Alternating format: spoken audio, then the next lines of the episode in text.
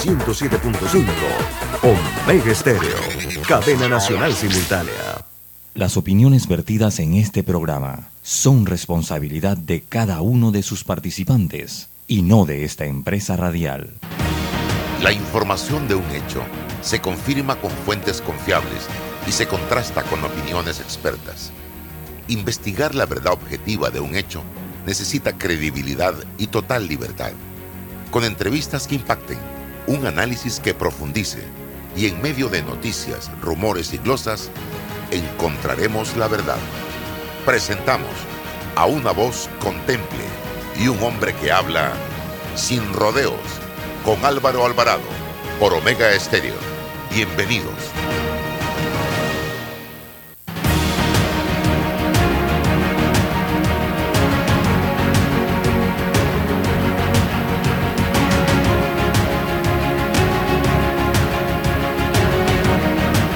¿Qué tal mis amigos? Tengan todos muy buenos días, bienvenidos. Estamos en este su programa Sin Rodeos a través de Omega Estéreo, eh, total cobertura nacional y también a través de nuestras redes sociales.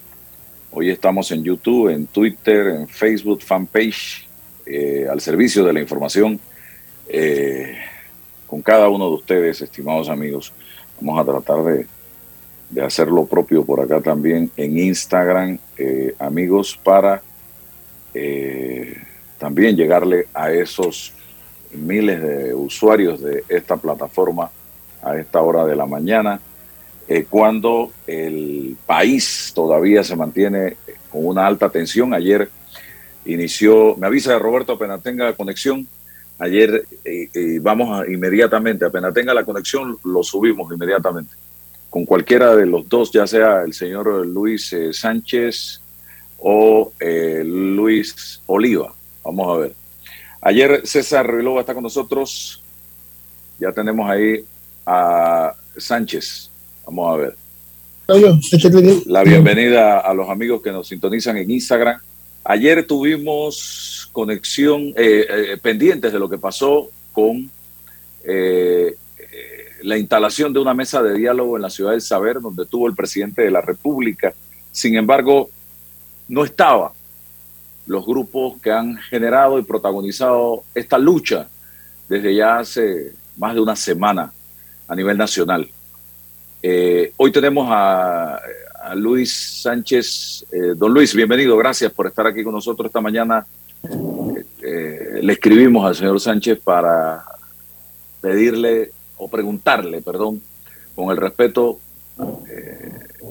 si había alguna posibilidad de lograr una tregua para que los camiones de comida eh, pudieran transitar de tal forma que no se destruya, que no se pierda tanto alimento y que lleguemos a una situación de hambre eh, en Panamá.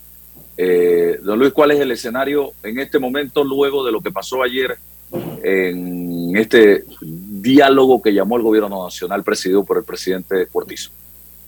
Buenos días, licenciado Álvaro, licenciado Rilova. Buenos días a todos los que nos están siguiendo. Mire, esto tenemos que decirlo nuevamente que eh, aquí no hay voluntad de parte del gobierno. Aquí nosotros no estamos viendo, así como lo dijo el presidente, que él es muy humilde. Eh, nosotros sentimos que la humildad se requiere mucha voluntad, bastante voluntad y si nosotros hubiésemos tenido ese eh, deseo demostrado por parte de las autoridades, esto se hubiese acabado el día de ayer. Pero lo que pasó ayer no tiene nombre, no tiene, no sé ni qué calificativo ponerlo cuando el gobierno instala una mesa en Ciudad de Saber, la mesa acá en Santiago, donde están los verdaderos actores que hemos estado en conjunto con otros actores que también deben estar en esta mesa como una alianza Unidos por la Patria, que nosotros los estamos invitando a que se sientan con nosotros y formemos una sola fuerza para que el gobierno vea de que nosotros estamos divididos, no estamos divididos. Y esto llenó mucha indignación al pueblo panameño que hoy hemos decidido vestirnos de negro, porque realmente esto se están burlando después de tantos días de que uno está en las calles y el gobierno sigue burlándose, inclusive se está hablando de otra mesa en San Félix. O sea, qué es lo que quiere el gobierno realmente. Y es la que yo le decía a usted, que esto, esto, esto de los cierres ya escapó de nuestras manos. O sea, el mismo, el mismo pueblo se está dando a sentir de que ha sido burlado. Se están burlando del pueblo y es por eso que nosotros eh, no pintamos un buen escenario para hoy o para este fin de semana. Acá en Santiago ya se está dando la escasez de combustible, pero a pesar de todo la gente se está movilizando a pies. Entonces, creo que le están mandando un mensaje al gobierno de que si no existe esa voluntad de, deponer, porque vemos que los precios del combustible eh, a nivel internacional bajaron bastante, van a bajar a 3.37 centavos. porque el gobierno se mantiene en 3.95? Queremos ver qué es lo que nos traen. Hemos tenido contacto con el arzobispo y viene para Santiago, él viene para la normal y nosotros realmente queremos de que sea testigo de lo que se está dando en esa mesa, pero nosotros, el eh, licenciado Álvaro y el licenciado Rilova, nosotros no, no, queremos una mesa en la cual usted agarre el micrófono y comienza a hablar un discurso político, un discurso de que esto que lo otro. Nosotros en el día de ayer lo que hicimos fue directo y le dijimos al viceministro de la presidencia, dos preguntas le hicimos. Hay una mesa paralela en Panamá y si ustedes traen propuestas, que nos las entreguen, que nosotros las vamos a analizar de pero no traían nada. Entonces, ¿por qué tanta demora? Sentimos de que el caos lo tiene eh, eh, la responsabilidad recae en el gobierno. Puesto cierre, es el gobierno. ¿Por qué? Porque cada vez que venimos a la mesa nos marean. Y miren ahora lo que hizo el presidente, tirarle más gasolina al fuego. Eso fue lo que hizo. Hoy las calles van a estar cerradas con el pueblo en las calles a nivel nacional. Señor Sánchez, ¿ustedes aceptan la Mm, el, diríamos, la participación de Monseñor Ulloa como facilitador? Mire, nosotros queremos que el Monseñor se dé cuenta de lo que está haciendo el gobierno. Nuestro moderador, moderador, es el defensor del pueblo. Y nosotros lo tenemos desde el día uno que se instaló la mesa a la Defensoría del Pueblo y han hecho un trabajo excelente porque cada vez que terminamos eh, se entregan unas actas y se firman. Entonces, Queremos que la iglesia católica, más que eh, eh, esto, mediadora, sea testigo de las cosas que se están dando dentro de, esas, de las mesas, porque vamos para la cuarta, vamos para la cuarta mesa. La primera fue el 5 de julio, la segunda el 11 de julio y ayer 14 fue la tercera mesa. Lamentablemente ninguna no, ha prosperado. Y es lo que yo digo. Si, si nosotros eh, vemos que la Iglesia Católica va a intervenir, que sean como observadores, que sean como observadores, que miren lo que está pasando. Ya nosotros tenemos la mesa instalada. Vea, y le dijimos al viceministro y a la Defensoría del Pueblo que si así mismo como el presidente llegó a esa mesa en la cual estaban todos sus eh, ministros sentados, todo su gabinete, así mismo queremos ver a, al director de la Caja del Seguro Social también sentado porque tiene que ver todo con la responsabilidad de los medicamentos y la escasez que hay aquí en todas las farmacias de la Caja del Seguro Social y del MINS. Así mismo como, eh, dígame, licenciado. Sí, eh, el otro punto, ¿qué, res, ¿qué hace, qué puede hacerse para lograr o qué tiene que hacer el gobierno para que concluyan los cierres de vía y nos sentemos todos en la mesa de diálogo? Mire, ¿qué tiene que hacer concretamente hoy? Mire, nosotros estamos dispuestos a que se agote el primer punto.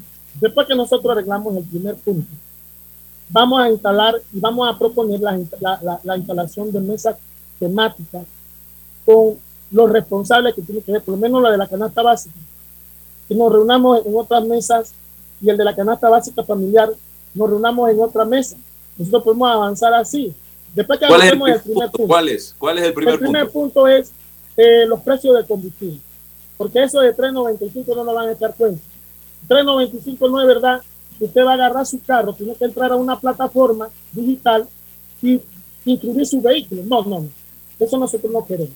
Si yo agarro mi carro y lo voy a llenar, ese es el precio que yo tengo que, pagar y no tengo que a ninguna plataforma. O sea, ellos nos están condicionando con sistemas y plataformas en la cual ya nosotros sabemos que no todo el mundo va a poder accesar. ahora tú tienes que registrar tu vehículo para poder tener los 3.95 condicionados, que sabemos perfectamente que va a pasar lo mismo que pasaron con los transportistas. ¿Qué pasó con los transportistas? Por lo menos el sector colegial, usted llegaba a la estación un protocolo para echarle combustible a su bus, pero usted solamente tenía derecho a 90 dólares con 11 centavos por mes. Por mes, cuando un bus colegial en un día se, se gasta 120 dólares. 120 dólares en un día. Es una burla. Si yo agarro mi combustible carro y voy a, a tanquear, como panameños decimos, que sea ese. Y si al día siguiente tengo que echar de nuevo, que sea ese. Que el gobierno busque los mecanismos como no condicionar al pueblo panameño. Si nosotros avanzamos en ese punto, tengan los procedimientos licenciados. Y yo estuve hablando acá con algunos dirigentes de, de Nosotros sentimos de que podemos trabajar en mesas paralelas y podemos hacer un comunicado. Inclusive, podemos hasta levantar la huelga si, si, si, si será ese avance. Pero el gobierno no le da ningún tipo de voluntad. El gobierno no tiene ni un grano de voluntad para hacer algo que realmente a nosotros. Mira, ahí hemos visto audios, audios de precios de personas hablando de 3.50. Hemos visto algunos eh, tweets de personalidades muy respetuosas en la cual se habla del precio del combustible internacional 3.37. Entonces, ¿por qué tenemos que pagar 3.95? No entiendo. César, pregunta. Sí, eh, profesor eh, Sánchez, buenos días. Eh, yo antes de este programa estuve una intervención en una de, los, de las televisoras del país y, me atreví a, montar una idea en el siguiente aspecto. Usted ha señalado que, que, el 5, el 11 y el 14 se generaron unas mesas. Hay mesas, pero no hay diálogo. Y hoy, 15 de julio, pueden estar las mesas, pero no hay diálogo. Y esa es una realidad, es un hecho concreto. No hay confianza entre los interlocutores y hasta creo no hay respeto porque eso hay que construirlo en el camino. ¿Cómo construimos confianza? Es una pregunta que no es retórica. ¿Cómo hacemos para respetarnos y construir confianza y que no solo exista mesa, sino diálogo? Profesor, si el gobierno les planteara a ustedes, nos vamos a ir a ver aguas, nos vamos a ir a ver aguas, vamos a ir donde están ustedes, vamos a ir a ver agua, vamos a, llevar el equipo, los técnicos, la gente que tiene que llevar, va a la iglesia, las condiciones que ustedes dicen. Y el gobierno le dice a ustedes, como gesto, como gesto, destranquen el país para generar confianza. Porque, profesor, todo lo que usted está diciendo es parte del, del mecanismo de negociación, ya dentro de la mesa es parte del debate, de la contradicción, de la puja, de la repuja, de los 3 dólares, de los 3.95, los 3, eso ya es parte del contenido, la sustancia de lo que se, se supone que se va a debatir. Pero no se puede debatir con intransigencias, con radicalismos, con una visión del gobierno que todo está bien o una visión de, la, de los movimientos sociales de que esto que está ocurriendo no nos está afectando a todos entonces, ¿cómo nos entendemos en la construcción de confianza, profesor? Lo, que le trato de decir es lo siguiente.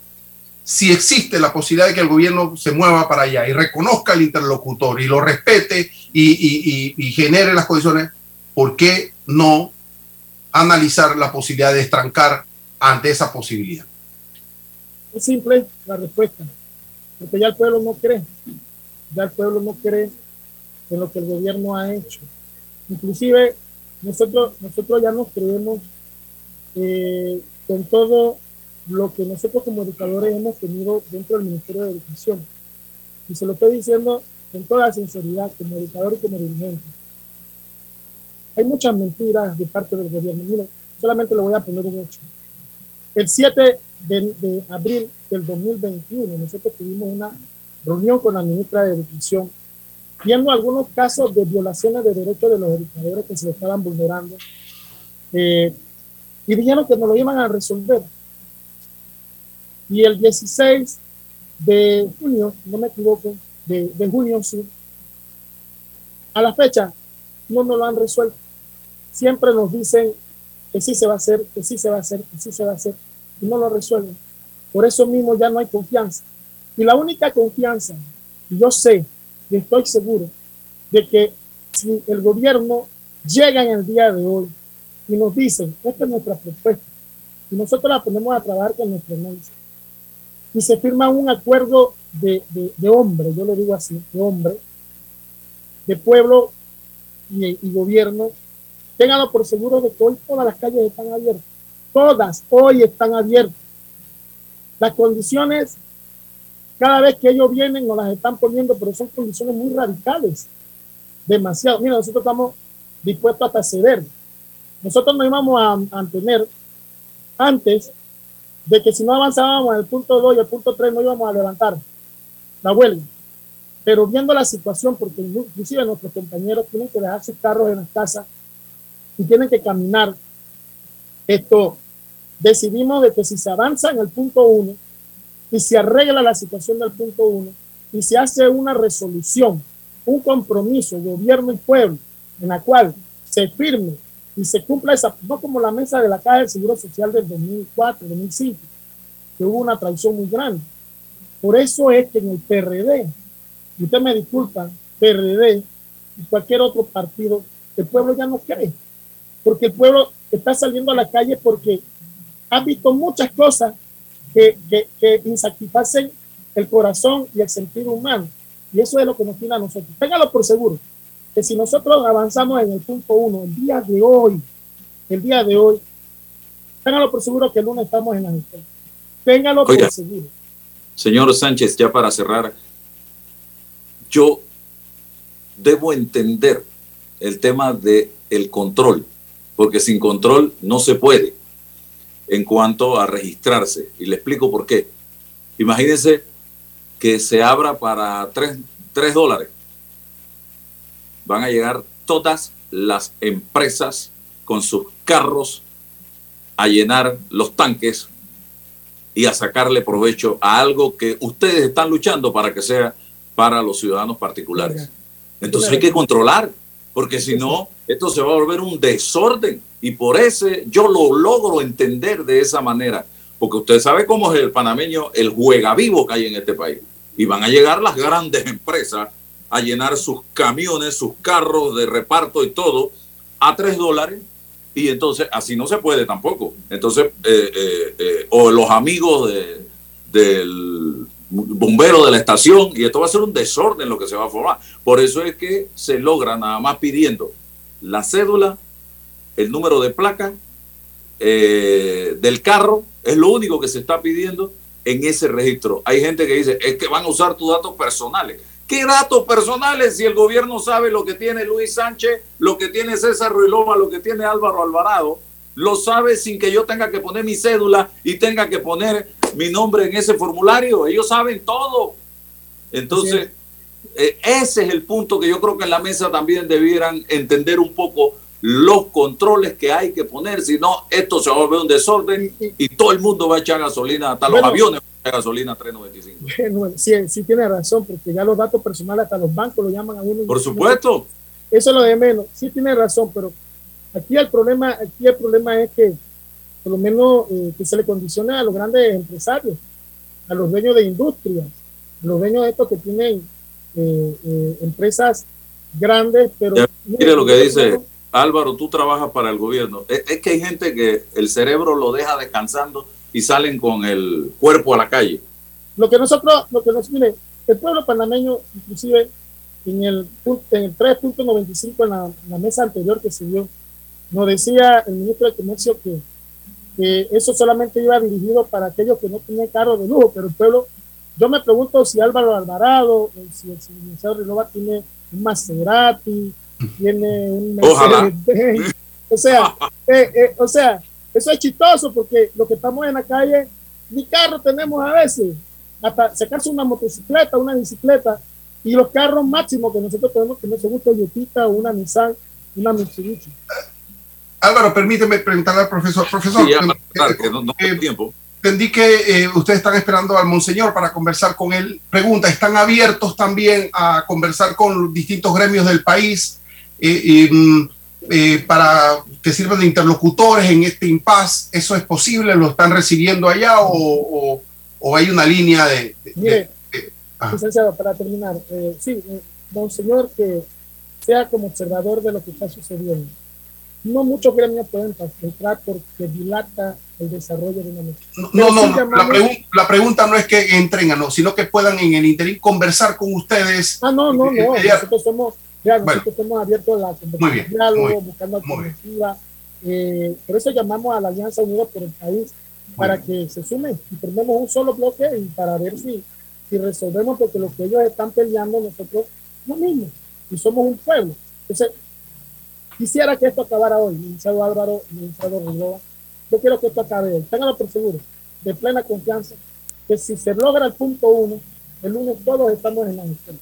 Todos estamos en la escuela y será ese compromiso de gobierno con el pueblo, pero escrito con la firma de, de, de Cortizo, del presidente de la República, que se haga ese pacto, pero un pacto que se cumpla, no pactos eh, mediáticos, actos de burla, que eso es lo que nosotros no queremos, porque de nuevo el pueblo va a ir al calle.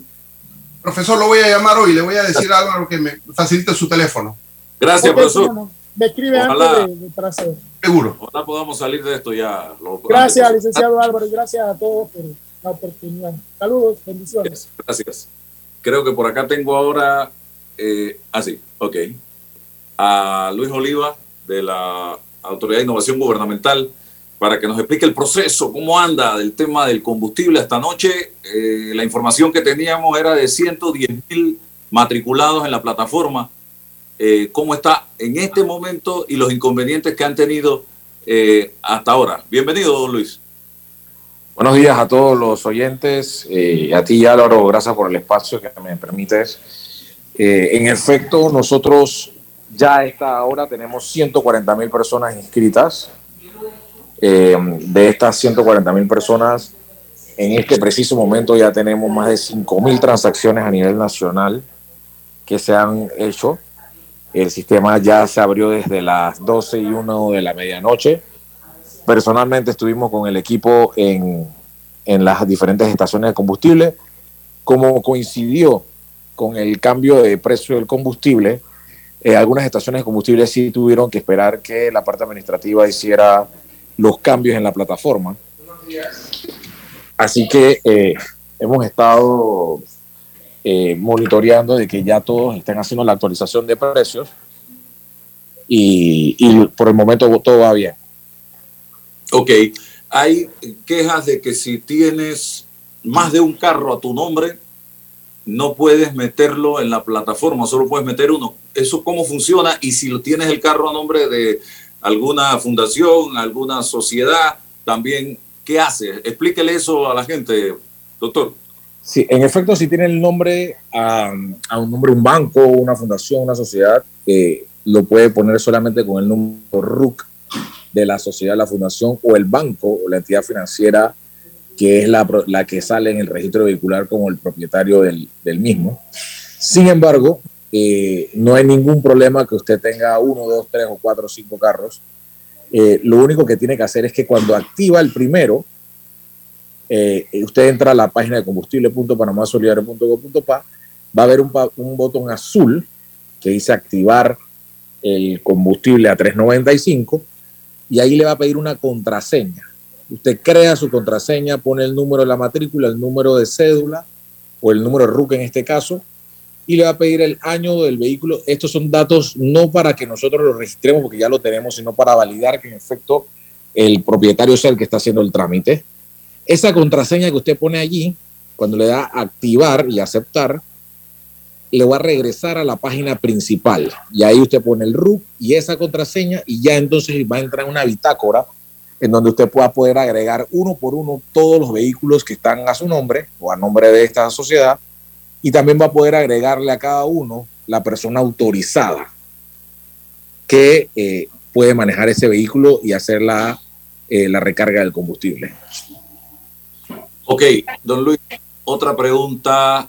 El tema eh, que estábamos hablando hace un rato, César, era, ah, los controles. Hay gente que dice, ¿para qué? Uno. Dos, y yo lo, yo lo traté de, explicar. Dos, eh, el tema de, ah, es que con esa información van a tener nuestros datos? Yo le decía a la gente, señores, la autoridad de tránsito tiene todos esos datos. Si usted tiene un carro, cuál es el número de placa, el número del motor, dónde lo compró, cuánto le costó, todo eso está, lo tiene el Estado. Hace rato, desde que usted compra el carro, usted tiene que dar toda esa información. Eso no, eso simple y sencillamente yo lo planteo y lo entiendo. Son controles. Yo no sé qué me puede decir usted, eh, don Luis Oliva, cuál es su visión. En efecto, todos estos datos reposan en la base de datos de la Autoridad de Tránsito de Transporte Terrestre. Nosotros, al momento que solicitamos que usted lo coloque, es para validar que usted sea el propietario, porque no queremos que otra persona nos haga el trámite. Entonces, de esa es la manera que nosotros identificamos de que realmente el propietario del vehículo es el que está haciendo este trámite. Pero nosotros tenemos ya la, data, así que no es que nos están dando datos que no, teníamos, ya nosotros tenemos todos esos datos.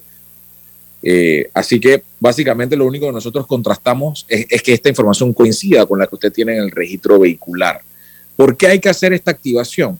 Es importante porque nosotros, y esto lo, lo demanda la ciudadanía, siempre dicen, necesitamos que haya transparencia necesitamos que eh, se, se, rinda cuentas y nosotros lo hemos demostrado en las plataformas, cada una de las plataformas que hemos hecho.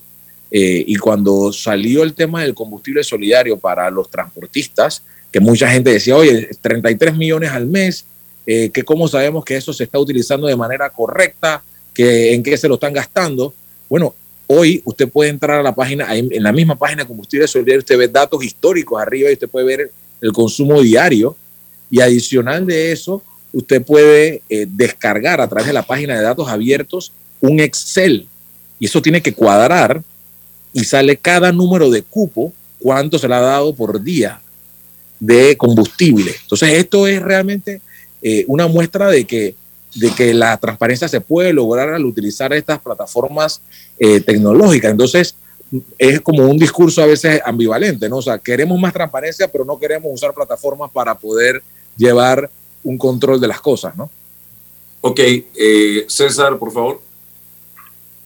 No, más que una pregunta, eh, una observación. Eh, creo que estas medidas facilitan de una u otra forma, descompresionan de, alguna, de alguna u otra manera la, situación económica, el, el, tema del combustible.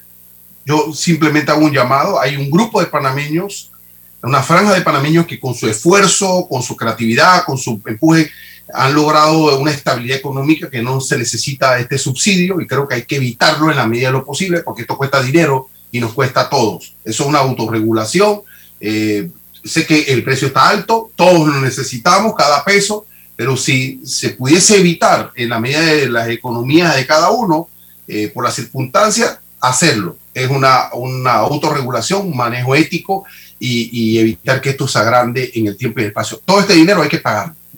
Don Luis, eh, los guireros que trabajan con gasolina, los motorizados que trabajan con gasolina, eh, ¿cómo va a funcionar esto? Los que tienen, eh, ¿qué te digo? Salen a pescar en botes y demás, en lanchas. ¿Qué va a pasar? Son gente también del pueblo. Es correcto, mira, yo creo que es, es una excelente oportunidad también, primero, para organizarlos, nosotros ya tenemos más de 6.000 pescadores artesanales en la plataforma que a ellos se les está dando un bono de combustible, igual que a los que tienen motocicleta, se les está dando un bono eh, calculado por la Autoridad de Transporte Terrestre basado en el consumo eh, que ellos tienen. Yo creo que esta estrategia también ha servido para el hecho de que podamos empezar a identificar eh, algunas, algunos grupos que probablemente no estaban organizados o que no teníamos visibilidad. Eso nos ayuda para ser resilientes.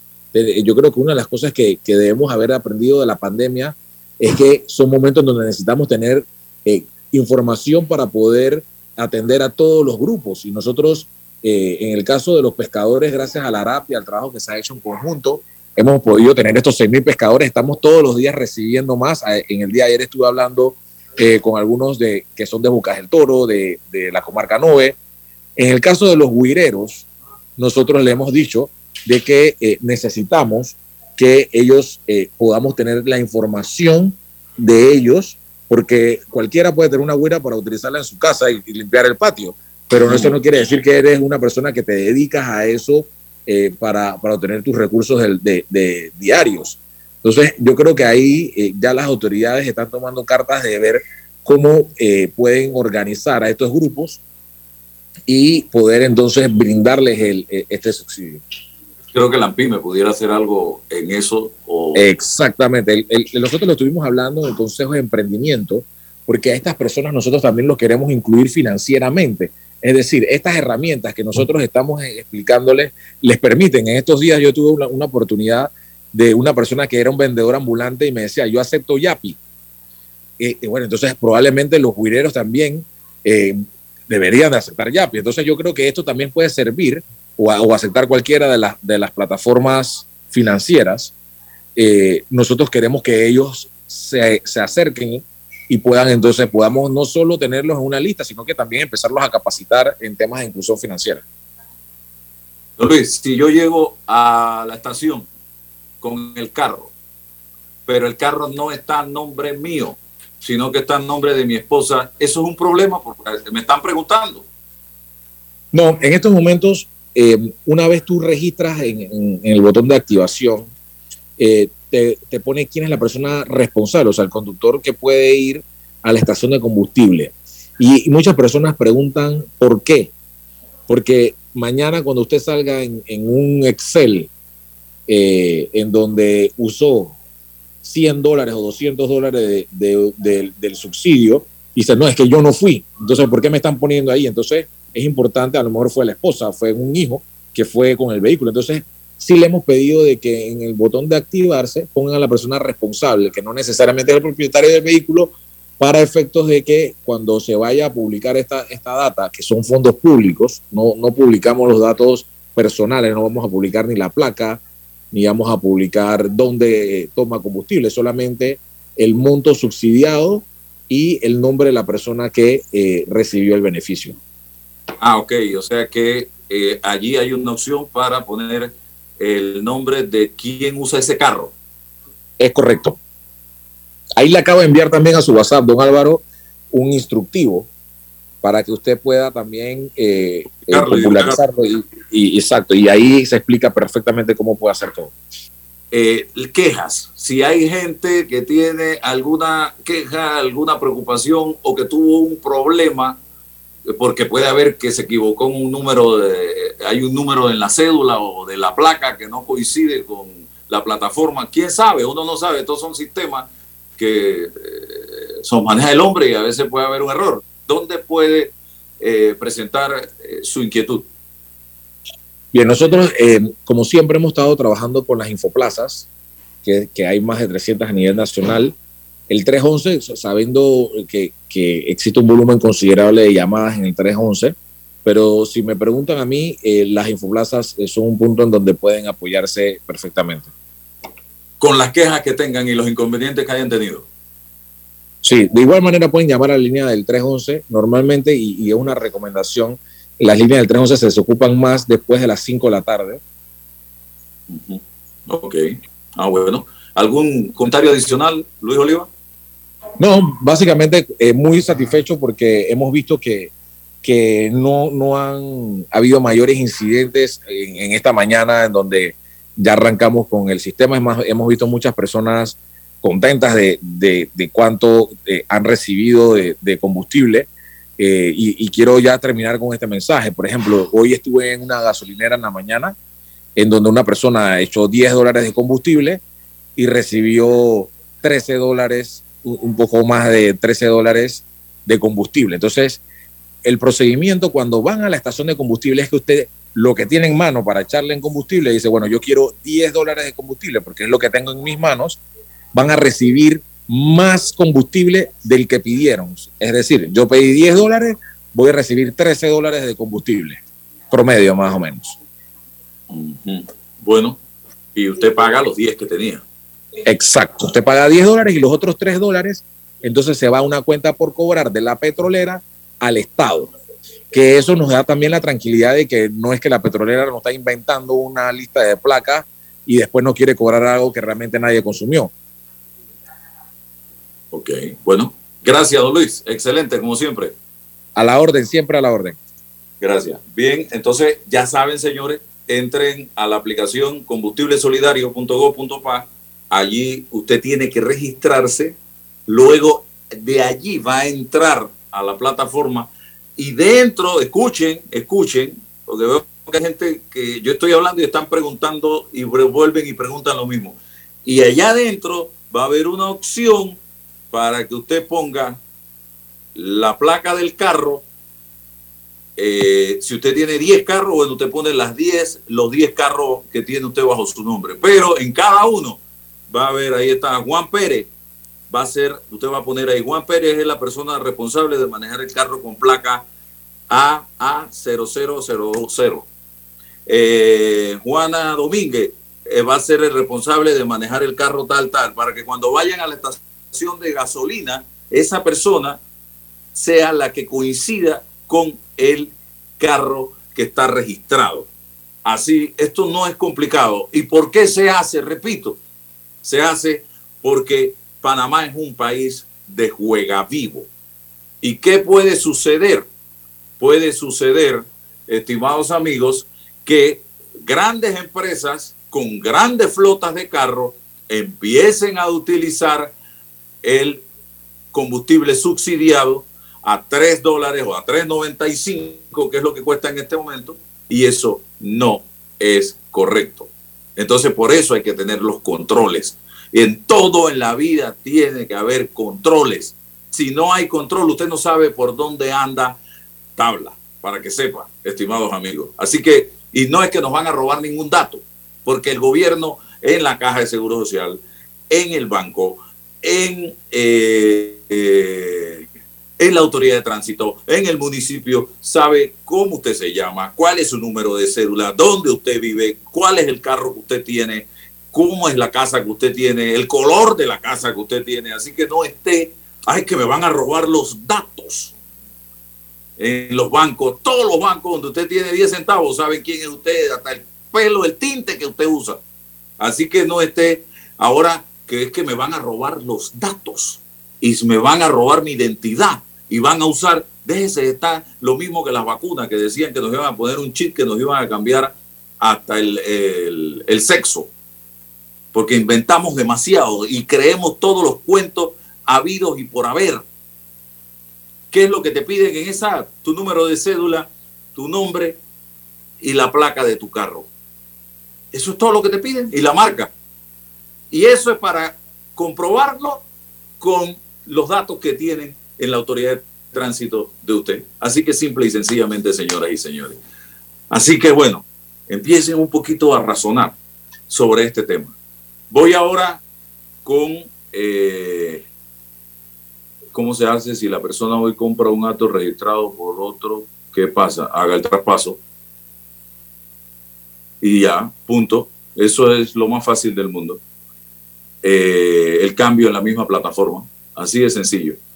Bien, vamos acá eh, con los amigos Edwin Contreras de Más Móvil Negocios y Marisol Guisado de Plataforma Panamá en Positivo, que nos van a hablar de una importante alianza que se, han que se ha hecho en este momento a través de Más Móvil Negocio y la Plataforma Panamá en Positivo. Comienzo con Edwin. Adelante, Edwin. Bienvenido. Y luego Marisol. Buenos días, Álvaro. ¿Cómo estás? Un placer estar acá contigo y con todos los que nos están viendo y escuchando. Cuéntame sobre la alianza. Mira, eh, Panamá y Panamá en Positivo han realizado una alianza que va en pro de incentivar el emprendimiento. Estamos trabajando por consolidar un ecosistema de emprendimiento que básicamente es una convergencia de diferentes actores que están involucrados en ese proceso de innovación, es decir, gobierno, banca, inversionistas, instituciones educativas, organizaciones sin fines de lucro y por supuesto la empresa privada. Estamos buscando fomentar la innovación, la creación y el desarrollo de los emprendimientos, que como tú sabes, luego de estos eh, años de pandemia, muchísima innovación, muchísimo emprendimiento que en la gran mayoría ha sido pues forzada, pero que, que ha motivado muchísimo esa creatividad que, se, que, tiene, que tenemos las personas ¿no? para salir adelante. Así que bueno, muy contentos de esta alianza que busca seguir fomentando y fortaleciendo a todas estas comunidades de emprendedores que, que en Panamá están haciendo que el país siga creciendo. Bien, Marisol, háblame un poco del objetivo de este proyecto. Álvaro, ¿cómo estás? Qué gusto verte. Es increíble. Siempre que te veo con 65 pareces de 50. Te ves muy bien. Oh, 65. 65 pareces de 50. Te ves súper bien. Oye, gracias por, por permitirnos estar en tu prestigioso programa, muy escuchado en todo el país, para llevar este mensaje entre tantas cosas que están pasando difíciles en el país de positivismo. ¿Cuál es el objetivo, como decía Edwin Contreras, de Más Móvil? El objetivo es que no solamente la ciudad de Panamá tenga gente de talento de emprendimiento, sino que lleguemos a provincias como la tuya, Herrera, Los Santos, Chiriquí, Bocas del Toro, las comarcas, Darién. Esa gente que quizás por no ser de la ciudad no tiene las oportunidades. Yo soy emprendedora y cuando yo empecé no había las herramientas que hoy en día existen para apoyar a los emprendedores que al final se quedan convirtiendo en empresas si tienen el éxito de llegar.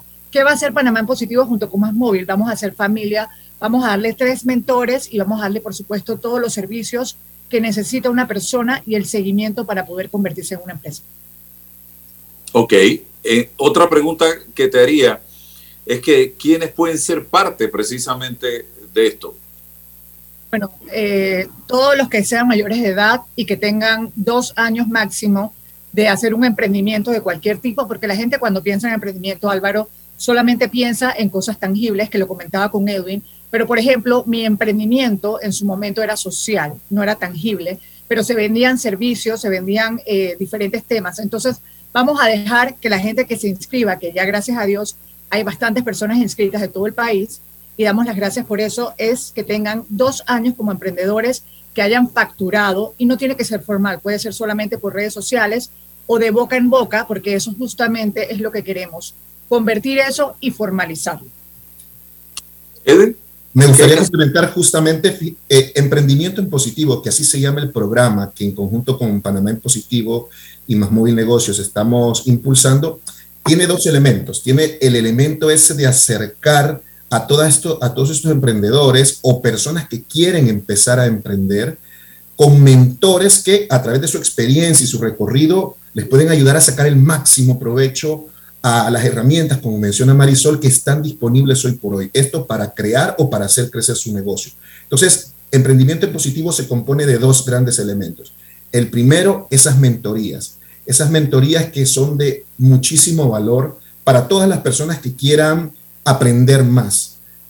Y estas mentorías están completamente abiertas, son gratuitas y cualquiera puede inscribirse a estas mentorías.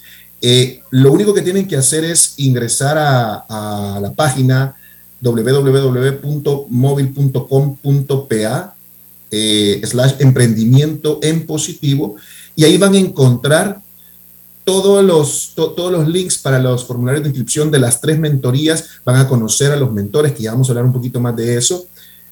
Y la otra parte de este programa Emprendimiento en Positivo es el concurso Emprendimiento en Positivo, que es justamente el que tiene los requisitos que te mencionó Marisol, es decir, eh, residir en Panamá, eh, ser mayor de edad, tener un emprendimiento que esté activo, pero que no tenga más de dos años de, de haberse iniciado, entre otras cosas que las bases para este concurso también lo encuentran en la página y pueden también inscribirse para el concurso. Es decir, Tú puedes inscribirte solo a las mentorías o puedes inscribirte también al concurso si, si cumples con los requisitos que las, bases, que las bases proponen. Entonces, una invitación sumamente eh, grande para todos los que quieran participar de las mentorías están completamente abiertas y para los que quieran participar en el concurso, que sepan que hay muchas sorpresas, pero más allá de eso también va a haber mucha exposición, es decir, estamos hablando de, de, de una propuesta innovadora,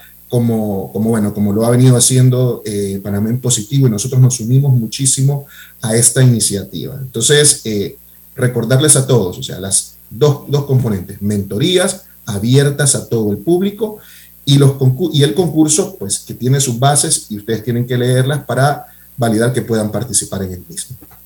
Ok, ¿qué puede esperar los participantes de este proyecto? ¿Qué pueden esperar? Pero bueno, tú también eres emprendedor, tienes una parte que mucha gente ahora conoce de ti. Eh, abriste un restaurante que yo he podido, he podido, visitar y que me gusta mucho. Eh, desde tu, o sea, hay que pensar, esto es importante. ¿Por qué Álvaro abrió un restaurante de comida típica del país? Porque es del interior y porque era su pasión llevarle a la gente de la ciudad, no solamente a los panameños, sino gente de todos lados, la comida típica panameña. Eso es lo que queremos que escuche la gente. ¿Por qué yo estoy emprendiendo esto? Perdón, tienes que tener pasión. Y las cosas que van a resultar de esto, como te decía Edwin Álvaro, van a ser muchas, vamos, o sea, eh, vamos a tener tres mentores. Ellos son Melanie Milanés. Melanie Milanés es una panameña que creó The You for You, que es la empresa que manda a la mayoría de los estudiantes panameños a estudiar fuera del país. No solamente licenciaturas, sino también maestrías y a través de el IFARU y por supuesto la parte eh, privada le da ese seguimiento a los padres de familia que mandan a sus hijos o a esas personas que están en otro país y que necesitan asistencia. ¿Cuál hace la, ¿Qué hace la diferencia en el emprendimiento de Melanie? Que no solamente está en Panamá, sino que ella está en Salvador, en Honduras y en otros países de la región. O sea que ella como panameña ha podido crecer fuera del país y se ha dado cuenta que gracias a la tecnología de más móvil puedes llegar en otros países, ya no solamente puedes emprender en Panamá. También tenemos como segunda a Mari Quintero, Álvaro, que es la dueña de, o la CEO de Undercover Boots, que es una empresa que empezó vendiendo botas de lluvia en Panamá en lo que es el área de Casco Viejo. Ella como panameña dijo, este país llueve nueve meses al año y aquí nadie usa botas de lluvia. Yo voy a vender botas de lluvia en Casco Viejo. Y tú sabes lo que hizo ella, logró una alianza con DHL y vende las botas a nivel internacional representando Panamá mínimo órdenes de 500 botas, para que tú veas lo que ha llevado en todo el mundo y llevando el talento panameño y representando nuestras costumbres. Y por último, Mayer Mirachi, que es la parte tecnológica, que también ha llevado emprendimientos fuera de Panamá y que hace otras cosas y mueve mucha juventud en el tema de tecnología. Entonces vamos a darle esa oportunidad a través de Más Móvil y Panamá Positivo a estos tres emprendedores de que consigan esos sueños que quieren, como una especie de Shark Tank. O sea, a veces la gente, Álvaro, se le da los premios, pero no se le da seguimiento. Si tú le das dinero a una persona y no le das seguimiento, no le das apoyo económico, más allá de apoyo económico financiero, en los momentos en que yo me he quebrado en mi vida, he tenido mentores que me han hecho salir adelante. Justamente tú también, Edwin también, todos necesitamos ese seguimiento en nuestra vida para lo que hagamos y para lo que podamos eh, proyectar. ¿Qué le va o sea, te lo repito, qué le va a dar más móvil y Panamá Positivo, además de todos estos premios que vamos a estar anunciando la semana que viene en nuestra inauguración, que es el 21 de julio? Muchos premios importantes, pero también seguimiento, vamos a hacer como una familia realmente de ellos. Esa es la parte de Panamá Positivo, humanizar marcas. Esto va más allá del dinero, va más allá de las conexiones que también se las vamos a dar, vamos a darles networking. Por ejemplo, en mi caso, Álvaro, mucha gente me pregunta, ¿cómo puedo hacer para reunirme con Álvaro Alvarado? ¿Cómo puedo hacer para reunirme con Julio Spiegel? ¿Cómo puedo hacer para reunirme con Edwin Contreras? Entonces vamos a darle esas oportunidades de unirse con Álvaro Alvarado para que Álvaro Alvarado los pueda mentorear. Y es el sueño. ¿Tú sabes cuánta gente quiere conocerte a ti, Álvaro? Y seguir tu ejemplo y saber cómo. Eso es lo que vamos a hacer como Panamá Positivo. Y gracias a Más Móvil por creer en esta iniciativa, porque sin ellos esto no fuera posible. Muy bien. ¿Algo más que quieras decir, Edwin? Gracias. Nada más exhortar a todos los que nos están viendo y escuchando y a toda esa comunidad de emprendedores, de innovadores que, que mueven este país, que se acerquen, se inscriban a las mentorías, que aprovechen esta oportunidad, que se inscriban al concurso y que tengan presente que las inscripciones están hasta el próximo miércoles 20 de julio, porque como ya mencionó Marisol, el 21 arrancamos con la primera mentoría que va a estar espectacular. Eh, la modalidad, tenemos modalidad presencial y virtual, entonces eh, más que invitados a que participen y que nos sigan también en las redes sociales de la plataforma Panamá en Positivo y de Más Móvil Panamá para que se puedan seguir enterando. ¿no? Van a, estamos pronto ya posteando más información, videos, con los mentores y, seguimos empujando, Álvaro, porque creemos que de verdad eh, el emprendimiento es lo que va a seguir moviendo no solamente la economía, sino también la cultura y la sociedad en Panamá. Totalmente, llevar ese talento fuera. Álvaro, ojalá que nos puedas acompañar el jueves. Nos encantaría en el Centro de Experiencia Más Móvil Costa del Este de 4 a 6 de la tarde. Muchas gracias, Marisol, Edwin, por participar y explicar detalladamente este interesante proyecto. Gracias. Vamos al cambio comercial. Estamos con más aquí en este su programa Sin Rodeos. Invierte en tu país y en la seguridad de lo que conoces. En Soluciones Financieras Mi Éxito te ofrecemos solidez, una excelente tasa de retorno y un grupo accionario de renombre con experiencia multisectorial. ¿Estás interesado en invertir con nosotros? Escríbenos a inversiones@miexito.net. Tu vida, tu tiempo y tu comodidad son valiosos para nosotros en el Tribunal Electoral. Por eso hemos puesto a tu disposición en lugares seguros y cerca de ti los novedosos kioscos multiservicio, una solución tecnológica que te permite hacer trámites al instante de registro civil, cedulación y organización electoral. Tribunal Electoral, la patria la hacemos contigo. Agua pura de nuestra tierra, riqueza inmensa de vida y salud una conexión ilegal perjudica a los demás. No pagar es robar. Conéctate con tu conciencia. Gobierno Nacional y dan.gov.pa. Somos agua. Trabajando cada día más para llegar a todo Panamá. Cemento Chagres orgullosos de ser una empresa 100% panameña, comprometida con el país y su gente. Somos el cemento panameño que nos une. Bueno, me voy a comer con una estrella. Mm. Espérate, ¿y tu esposa sabe? Claro, ella sabe que la estrella del sabor es American Star. Y por eso en la casa comemos delicioso. American Star, el tasajo, jamón, chorizos y embutidos más suaves, económicos y con el sabor que le gusta a todos. ¡Oh! ¿Me invitas a conocer esa estrella? Busca la estrella roja y azul American Star, la estrella de tu cocina. Dentro de Panama Ports existe un mundo que nadie conoce pero que hace posible que el país no pare de trabajar. Y son más de 2.500 empresas panameñas que prestan sus servicios dentro de las instalaciones de Balboa y Cristóbal. Hutchison Port, PPC. Déjate llevar por la frescura del pollo melo, panameño como tú. Déjate llevar por la frescura del pollo melo. Variedad estándares. la calidad es una promesa para llevar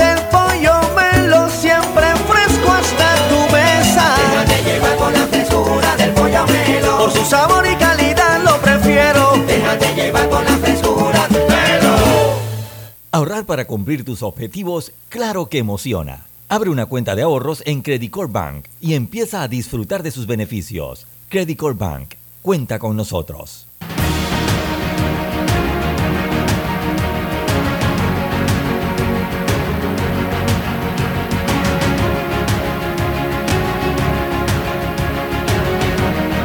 Ayer decía, eh, ah, don César, resumiendo, hoy amanecemos con Benicio Robinson como presidente por cuarto periodo consecutivo de la Comisión de Presupuesto, su finca personal, Alain Cedeño diciendo que la culpa es de todo el mundo menos de los diputados y que votando gente no se resuelve el problema, pero es que seguimos pagando la planilla con préstamo y eso es una tremenda irresponsabilidad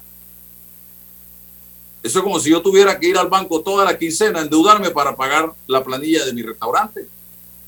Eso es irresponsable.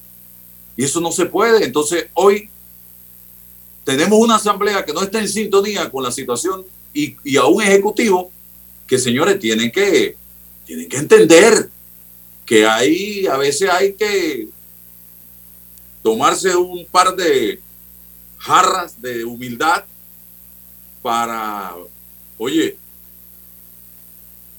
cometimos muchos errores, vamos a tratar de ver cómo resolvemos. Y también la otra clase política, porque lo que está pasando aquí es el colapso del sistema político panameño, porque el agotamiento no es contra el PRD solamente, es contra todos los que nos han gobernado desde el 89 a esta parte, que son todos los partidos políticos con un par de excepciones. Así que eh, le tocó ahora al PRD y son ellos los que tienen que buscar los mecanismos para que en la mesa la gente empiece a volver a creer, porque ya no creen en nadie. Don César, para darle la oportunidad a Jesús Balbuena. Sí, algo muy corto. En la lectura de la actualidad eh, pasa por, por señalar, y lo confirmó el profesor, no hay confianza, no hay confianza, lo- los interlocutores no se tienen confianza, ese es un trabajo previo que hay que, que, hay que eh, acopiar y, y acometer. Eh, creo que empezar a discutir sobre los temas de fondo, si son 3 dólares, 3.95, eso es parte ya de la, de, la, de la propia dinámica de la negociación cuando esté construida la, la, la mesa. Ahora hay un trabajo previo y, y- y mi idea, mi propuesta, con mucha humildad, es pedirle al gobierno que se mueva a ver aguas, que reconozca a los interlocutores, que, que, que antes le pregunte al interlocutor o a los organizadores si están de acuerdo con el facilitador o no. Usted no puede montar una mesa, construirla y decirle que vengan con todo, jugar siempre de local. Así no se construye confianza. Eso por una parte. Y por la parte de los movimientos sociales, eh, destrancar. Una vez que el gobierno se mueva ya, inmediatamente como una medida de buena fe es destrancar el país para que las cosas fluyan. Y luego, luego bajo esas condiciones, empezar, empezar. La- Las negociaciones son fuertes, nadie dice que es fácil, decirse las cosas con respeto, con la verdad vertical y, buscar las soluciones viables, posibles, oportunas y eficaces. Eso es, eh, está dicho, está hecho, hay mucha metodología, hay expertos que nos pueden ayudar, pero tenemos que dar el paso, el gobierno y los movimientos sociales. Bien, y déjense de estar promoviendo la ruptura de la institucionalidad, porque eso no resuelve absolutamente nada. Eso nos llevaría al caos social, a la anarquía, y ahí no va a haber vidrio de casa o de comercio que aguante la cantidad de caos que va a reinar en la calle. Así que déjense de estar promoviendo el caos y la ruptura, repito, de la institucionalidad. Eso no lo queremos, la gente pensante y la gente que ama el país. Queremos un mejor Panamá, pero no por esa vía. Bien, Jesús Balbuena, ¿qué pasó con Twitter? Échenos el cuento. Con Twitter. Estamos hablando de la noticia este, de la Elon caída- Musk, que se echó para atrás. No, y ayer también que se cayó el sistema. Sí, sí, sí, porque lo que tengo aquí de noticia es lo de la caída de Twitter en varios países, que esto fue ayer. Este, una importante caída que tuvo con, no sé si, si, si tenían por ahí la noticia, imagino que tú sí, porque tú siempre estás en Twitter. Eh, pero bueno, efectivamente hubo una caída este, para miles de usuarios en diversos países eh, que reportaron este tema, este problema como tal. Sobre todo en México lo reportaron, lo reportaron en Estados Unidos, lo reportaron en Argentina, lo reportaron en Colombia. Eh, Twitter estuvo informando que iba a estar trabajando como en la plataforma para volver a colocarle el funcionamiento. Eh, pero bueno, efectivamente ha sido así, ha sido así. Ahora, ¿cuál es la noticia que tienes ahí de Elon Musk? No, el, que el hombre ya desistió de la compra de Twitter y que esto puede ir. Ahora la empresa eh, dice que como había un acuerdo eh, y él no lo cumple, esto puede llegar a los tribunales. Ojalá busquen a Ruilova de abogado. Sí. Eso pasa, dejo el programa inmediatamente. Voy a Estados Unidos y ya no me ve más. Bueno, lo que pasó fue tal cual como lo hablamos hace, hace semanas. El tema de que primero, primero negocia, después que negocia empieza a, a decir cosas negativas con respecto a la red. Va, eso hace que baje el valor en la bolsa. Este, y bueno, es una estrategia que ya lo he utilizado en otras negociaciones. Obviamente Twitter en este caso no se quiere dejar porque entiendo que hay unos acuerdos previos que ellos también habían pre- prefirmado o acordado este, y esto no estaba en los planes. Entonces habría que ver qué es lo que va a pasar en los próximos días con esto. Con, Sí, porque él está pidiendo que le den la información de cuántas cuentas falsas hay. Twitter dice que 5%. Yo creo que 5% hay en Panamá. Nada más, listo. Totalmente, totalmente. Así, así es, así es. Este, bueno, quizás si ellos firmaron algún acuerdo, debía estar ahí como algunas condiciones donde se establezca también que, o sea, si no se cumplen las condiciones que él como comprador tiene, pues no se hace la compra, que, que es prácticamente lo que sucedió. Todo eso, ahí hay protocolos de, de preacuerdos para determinar las obligaciones, los riesgos y cuándo se materializa y, y cuándo no. Y, y tal. Eso todo está ya dicho allá. Exacto, habría que ver qué es lo que estaba por ahí dicho para saber de qué forma Twitter quiere, quiere demandar, porque si todo eso estaba por allí, pues claramente no hay mucho que hacer, ¿no? Eh, pero bueno, lo de la caída de Twitter sí fue ayer. Yo de hecho les tenía unas noticias con respecto a TikTok. Eran, eran dos cosas. La primera, que debo contarles con mucho agrado, y a muchas personas que nos escuchan de seguro han vivido esto, que recuperé mi cuenta de TikTok, la había perdido definitivamente, es un cierre definitivo y logré que de cierre definitivo pasara a que me la recuperaran y me pidieran disculpas en TikTok. Pero eso fue porque eh, al parecer había un registro donde o bien parece que yo no lo había registrado de forma correcta o hubo algún fallo en, en TikTok donde aparecía que yo era menor de edad. Entonces, eh, y TikTok me hizo un cierre definitivo hace como dos meses casi, eh, ya te voy a decir, así como un mes y medio, me hizo un cierre definitivo y me envió un anuncio en TikTok donde decía que la cuenta se cerraba de forma permanente por violar las normas de la comunidad. Yo me puse a leer las normas de la comunidad porque quiero que sepan que como usuario también me pasa y empecé a ver como que, ok, pero ¿qué hice? No hice nada. Entonces enviamos un correo a soporte este, autorizado por TikTok y lo primero que les voy a decir es que la experiencia es súper agradable porque TikTok no demora más de 24 horas en responder. O sea, es súper rápido. Eh, TikTok nos envió un mensaje diciendo que infringía, que la cuenta fue cerrada definitivamente porque infringía con la norma de la comunidad donde exigía que yo fuese mayor de edad o tuviese una edad ya reglamentada. Yo le pasé un correo de respuesta tal cual, como si estuviésemos hablando con un amigo. y yo les decía que, que, no, pues que ese no es mi caso. Y les, le, incluso yo ahí alegué que tenía otras cuentas en redes sociales y que podían ver mi perfil con el mismo nombre. Entonces le coloqué los links. Ellos hicieron la revisión y me pidieron disculpas. Dijeron, eh, bueno, le, ah, esto fue todo en inglés, pero fue como que te disculpa, eh, eh, te solicitamos disculpas porque definitivamente hubo un error. Jesús, pero si me hubiera nombrado abogado, a, a mí no solamente te hubieran pedido disculpas, sino un cheque de, de vuelta de indemnización. Eso te pasa por no. Bueno, no la disculpa está muy bien, pero un cheque por indemnización, ¿no? Por los daños, ¿o no crees tú? Claro, claro. Total, fueron muchos días sin publicar. Algo que les quiero decir es que yo, eh, después de ahí, me dicen que la cuenta queda habilitada. Igual no aparece, o sea, en ese momento todavía la cuenta no aparece en TikTok, pero eh, agregando el acceso o accediendo a la cuenta, en el momento en el que accedo a la cuenta de TikTok, me sale de una vez el formulario para colocar la edad. Este, yo lo respondo, me lleva a un link y en ese link yo necesitaba verificar con mi, eh, una foto que tenía que tomar de mi pasaporte este, conmigo y con un código que ellos me pasan, que yo le escriba, para que escriba el código del pasaporte con la foto conmigo. Este, quiero decirles que antes de eso, cuando yo les pasé un correo electrónico, yo les pasé mi pasaporte, mi foto de pasaporte y les pasé los links en mis redes sociales. Eso fue lo que hizo que ellos me dejaran la cuenta activa para yo hacer ese siguiente paso hago este siguiente paso donde coloco mi foto con pasaporte y el código este, y TikTok no demoró más de 24 horas en tener la cuenta activa. O sea, realmente fue súper, súper rápido. Entonces, eh, siempre les digo que la batalla no está perdida. Lo último que se pierde son las esperanzas. Eh, Álvaro, a ti te pasó. Eh, algo, algo bastante fuerte y bastante similar. Y al final es esto, soporte arroba instagram.com, la cuenta de soporte arroba tiktok.com. Son las, las cuentas donde en última instancia, si nuestras cuentas no se pueden recuperar, podemos alegar allí, plantear el caso y esperar. Instagram se tarda mucho más en responder. A veces se puede tardar hasta una semana. Este, pero TikTok, mi experiencia fue súper rápida. Y eso me lleva a dos cosas importantes que quería resaltar de TikTok. La primera, eh, que TikTok tiene una opción que es una opción para familias. Las familias yo sé que se preocupan mucho porque los niños, porque los adolescentes ven mucho TikTok, pero TikTok tiene una opción en la configuración donde tiene como un acceso de uso familiar, este, donde las familias pueden hacer como una especie de monitoreo de la cuenta.